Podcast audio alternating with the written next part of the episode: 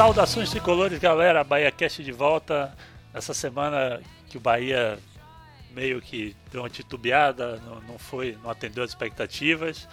Meu nome é Thiago, direto de São Paulo, e tem aqui comigo hoje. Paulo Matos, boa noite, Nação Tricolor. Um prazer participar com o Thiago aqui do Bahia Cash. Realmente numa. Depois de uma bobeada, como o Thiago falou, do Bahia, onde se a gente pode ter o que comemorar de dessa vez finalmente é, a gente não, não ter sido prejudicado pela arbitragem, mas a questão dos gols, da, da quantidade de finalizações desperdiçadas continua, né, Thiago? É, assusta um pouco. Mas esse programa a gente quer falar justamente da, da arbitragem, porque se no último jogo a gente não tem do que reclamar, na eliminação da Copa do Brasil a gente tem muitas queixas, então o tema de hoje é esse, vamos conversar sobre isso.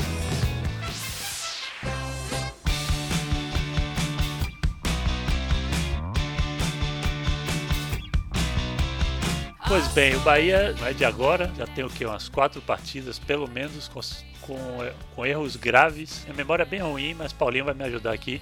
É, a final do Baiano teve, a gente foi prejudicado nas duas partidas, na Copa do Brasil também, no último jogo. No primeiro jogo contra o Havaí também, teve pênalti não marcado, mas como a gente venceu, acabou que é, não, não gerou tanta repercussão. A gente vem. Abafou. A gente vinha de quatro jogos consecutivos sendo bastante prejudicado pela arbitragem. Pois é, foi as duas finais do Baiano. O primeiro jogo com pênalti a favor do Vitória inexistente. Ainda, ainda tem quem reclame de um suposto pênalti que Vitor Ramos meteu a mão na bola. No segundo jogo, um pênalti clamoroso em cima de Henrique, que o juiz preferiu não dar. Aí teve o jogo contra o Havaí, também fomos prejudicados. Mais um pênalti não marcado. Em cima de Danilo Pires. E o jogo de volta contra, contra o América de Minas, que aí teve um, um gol em claro impedimento e mais um pênalti não marcado a favor do Bahia. Aí, aí, aí é difícil pro torcedor, né? É, eu diria até mais, viu, Thiago? Você tá sendo bondoso. Não foi apenas um pênalti, né? Na minha concepção, foram três pênaltis.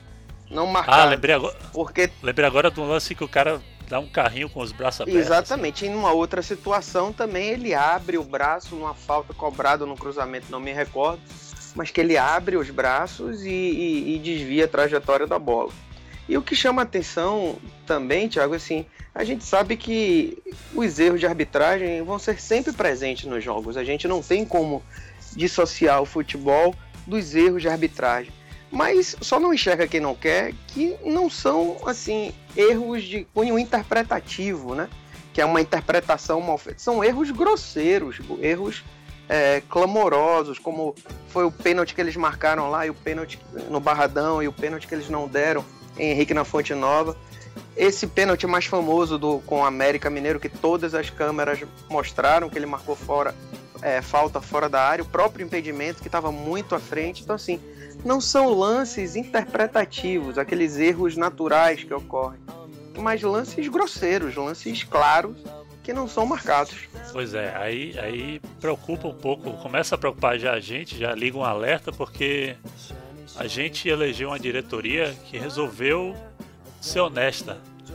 Exatamente. Num meio que, que tem pouca gente disposta a ser honesta. Eu costumo dizer, Thiago, que é o preço da briga que a gente comprou. E assim, a gente precisa estar alerta, porque isso estava claro que vai acontecer. Eu não sei se, se você chegou a ler, mas, por exemplo, o juiz que apitou o jogo contra o América aqui na Fonte Nova, que fez aquelas, aquelas trapalhadas todas, ele chegou a ser trocado. Tinham sido escalados é, é, outro árbitro Aí o Sérgio Correia, que é o diretor de árbitros da, da CBF, ele disse que houve um erro na escala, assim, uma história meio mirabolante. E o juiz foi trocado, o que aumenta ainda mais as, as desconfianças da, da nossa torcida. Pois é, é Bahia, Bahia bate bem de frente com, Primeiro, antes de mais nada, com a FBF e num, num, plano maior com a própria CBF, foi nitidamente contra a eleição lá. E me preocupa porque a gente conhece histórias do nosso futebol e tal. A gente fica meio de mãos atadas e preocupado que, que o Bahia seja sistematicamente prejudicado para que não suba, né? Para que sofra por, por, sua intransigência, digamos assim. Ainda mais com o time carioca, que é sério candidato a subir, diria até, até que atualmente dos times da Série B, e me arrisco dizer até dos times do Brasil. é um dos times que pratica o melhor, um dos melhores futebol, que é o Vasco. É, mas agora ele está perdendo algumas peças, perdeu a referência lá na frente. Então, assim, é um time carioca. A CBF a gente sabe que tem uma ligação forte com os clubes do Rio, até por, por estar sediada é, no Rio de Janeiro. Então, é, é muito importante que a torcida fique atenta a isso, para que as nossas críticas sejam direcionadas a, a quem merece de fato ser criticada, né? Pois é, porque, gente... porque às vezes a torcida aproveita e reverte a, a crítica para cima até do, do, próprio Bahia, acima de Marcelo Santana e tal. Exatamente, exatamente. É... Falar, falar em torcida, você, você tem uma, uma, um movimento, você teve uma ideia aí pro próximo jogo na Fonte Nova, né? Pois é, eu ia até comentar sobre isso. Eu tenho uma fanpage no, no Facebook chamada O Maior do Nordeste. E quem quiser curtir lá e acompanhar, fico muito satisfeito. Só tem que tomar cuidado com o, os plágios, né? Porque tem outros times que usam do mesmo nome, mas não tem esse é, esse título concedido de realmente ser o maior do Nordeste. Mas a distintivo do Bahia tá lá. E eu lancei uma ideia que era o cartão vermelho para essas arbitragens. Eu sugeri que todos os torcedores que forem comparecer à Fonte Nova para o próximo jogo contra o Joinville levasse, recortasse um cartão vermelho em tamanho é, significativo, né, que dê para ser, ser percebido pelas câmeras de televisão e na entrada dos juízes e dos times, né, já que agora existe um protocolo em campo, que a gente simbolicamente levantasse os cartões vermelhos e, e expulsasse definitivamente esses erros grosseiros que vêm acontecendo. Tô meio. É, tive contato há pouco através das redes sociais, que me parece que isso também é um problema das redes sociais, que um outro grupo adotou a ideia, né? Viraram pai da criança e já divulgaram é, pela internet. O próprio site AC Bahia acabou divulgando, mas assim, o Bahia talvez seja a única coisa na minha vida que eu não, não brigue muito para ter os, o mérito da, da ação, não. Eu espero que o protesto seja realizado de fato na quarta-feira, independente de quem se auto-intitule pai da ação. O negócio é que ele seja feito. É importante é sair do papel e, e chamar atenção. Aliás, chamar atenção é uma coisa que já vem acontecendo. A própria ESPN Brasil, nas, nas finais do Baiano, eles, eles falaram bem assim do, do, dos erros e criticaram fortemente as arbitragens. O próprio Juca Kifuri, no seu blog, já, já abriu espaço umas duas vezes recentemente para falar de, de, de, como o Bahia tem sido prejudicado. Eu acho que, eu acho que é isso. O torcedor não pode ter medo de, de reclamar, porque é uma coisa que está sendo muito clamorosa, assim, é bem claro o que está acontecendo. E porque obviamente que, que a torcida rival vai, vai, vai, vai querer usar aquela velha, aquele velho jargão do choro é livre e tal. Exatamente. Mas não, não tem choro contra fato, contra, contra uma coisa que é é nítida, é como você falou, não tem, não foram lances que cabiam uma interpretação, foram lances claros e, e grosseiro com juiz né, próximo, né? grosseiro é, com juiz próximo, com visão do lance, sem motivo maior, resolveu não marcar assim. Não e quanto que você falou da, da repercussão na imprensa, eu, é, de fato, logo depois é, da, das finais do Campeonato Baiano, a gente viu por todos os canais fechados, eu vi o, o próprio Arnaldo César Coelho, que é uma, uma, pessoa que eu não tenho grande simpatia, mas enfim, ele também comentou a respeito disso. É, o Milton Neves falou também no, no, no seu Twitter.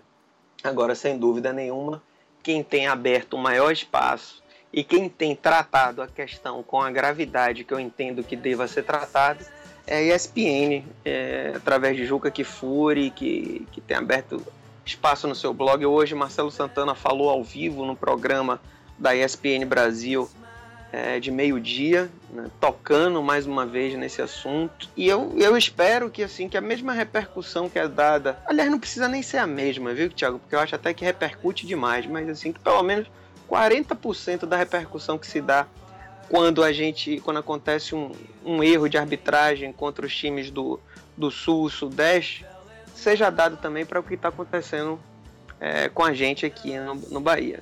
Pelo menos isso. Mas a, além de toda essa conversa hoje, Thiago, nosso aqui de, de erros de arbitragem envolvendo o Bahia, assim, mascara, é, mascara não, ao contrário, expõe outro assunto que é muito recorrente, mas que ninguém toma ação nenhuma, da necessidade de profissionalização dos árbitros, né? Embora, no caso específico, eu não acredito que o problema que nós estamos enfrentando é pelas, por essa falta de profissionalização, né? Para mim, o que está acontecendo é algo muito direcionado ao Bahia pela postura da, da nossa diretoria. Mas isso não, não deixa de ser. A questão da profissionalização dos árbitros não deixa de ser um assunto que já passou da hora da Confederação Brasileira colocar em prática, né? O cara não pode ter cinco empregos, é, trabalhar o dia inteiro e depois viajar para apitar um jogo e, e ficar por isso mesmo precisa ter um mínimo de qualificação. Até porque para os clubes eles vão ter um poder maior de cobrança se o cara é profissional, entendeu? Cara, eu imagino que você vai poder cobrar mais desse cara se ele, se ele é dedicado a isso, né? Com certeza, com certeza. A partir do momento que você profissionaliza, você pode aumentar é, a sua margem de cobrança, né? Não dá para não dá para. A gente quebra um pouco a desculpa que, que possa existir do, dos árbitros de. Enfim, de, de influência, de, de cansaço, de outra atividade, enfim, qualquer outro, outro motivo, se ele é, se restringir a ser um profissional da arbitragem. É. O lance é que é, aí entra, entra a própria, a própria, o próprio recurso eletrônico, esse, tipo de discussão que futebol é uma, tem uma estrutura muito já arraigada assim de, de FIFA e federações e tal que é, é, mexer mexer nisso aí é um, é um negócio difícil, né? um negócio complicado e por isso que, que demora para sair um, um, recurso eletrônico e tal, porque vai mexer em muita coisa, eu acho. É, não, você está coberto de razão. Mas é, a gente não pode se conformar com o que vem acontecendo. Se a gente, se a gente quer um futebol melhor do que aqueles do, do 7 a 1 que a gente teve, aí eu falo, não estou falando do futebol dentro de campo, mas da estrutura do futebol em si, a gente precisa ter a coragem para enfrentar essas mudanças, né? Claro, claro. Porque não dá para continuar, continuar dessa forma, dessa maneira. É, a gente não está evoluindo, a gente está regredindo. É, e nisso, nisso muito me orgulho o Bahia ser vanguarda em várias brigas dessas, assim, desse tipo de, de tudo que, que vise melhorar a estrutura, o produto futebol, enfim.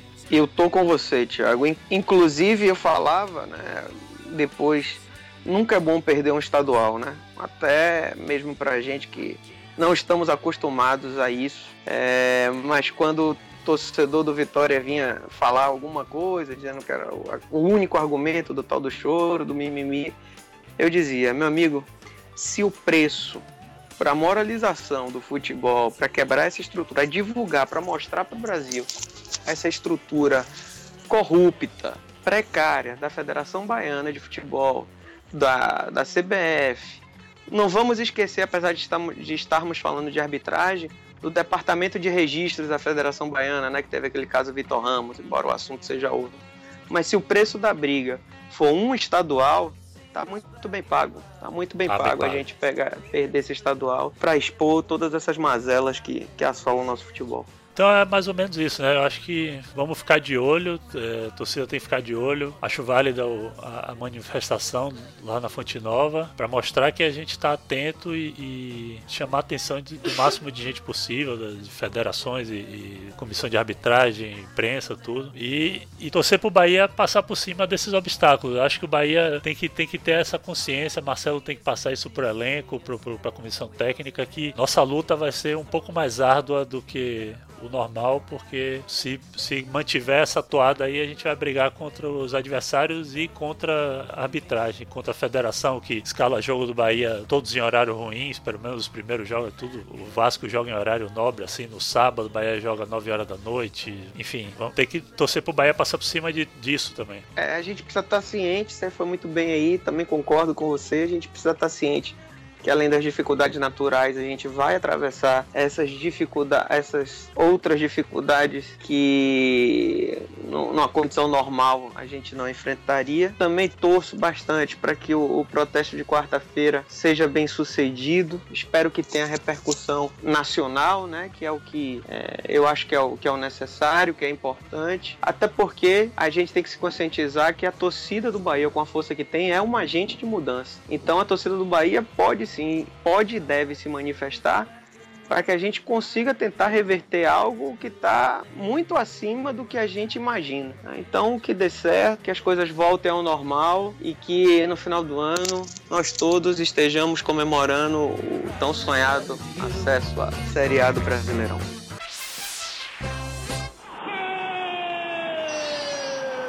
Da semana. Então vamos, vamos dar uns palpites aqui para essa semana. O Bahia joga quarta contra o Joinville, aí em Salvador, e sábado no Rio contra o Vasco. Tem placares para esses jogos aí? Tiago, eu acho que eu tenho uma teoria que o, o time precisa engrenar.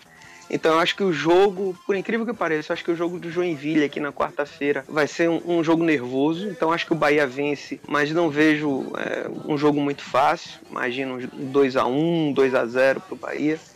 E eu espero que o jogo do Vasco, já com o Cajá em campo e com todo o elenco, e segurando também no bom histórico que a gente tem contra o time do Vasco lá em São Januário, o Bahia sim apresente um, um bom futebol e ganhe bem. Mesmo o Vasco estando apresentando, como eu disse antes, um, um entrosamento e um futebol de, de, primeira divisão na toa é o campeão carioca. Então acho que Bahia 2 a 1 contra o Joinville e um 3 a 1 contra o Vasco no Rio para lavar a alma da nossa torcida. Otimista, otimista.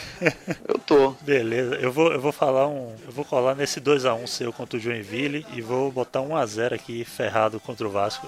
Meus palpites são sempre muito otimistas, assim. Semana passada eu falei que ia dar 3 no América e tal. Enfim. Paulinho, muito obrigado por sua participação. Repita aí o nome de sua fanpage pra galera seguir. O maior do Nordeste.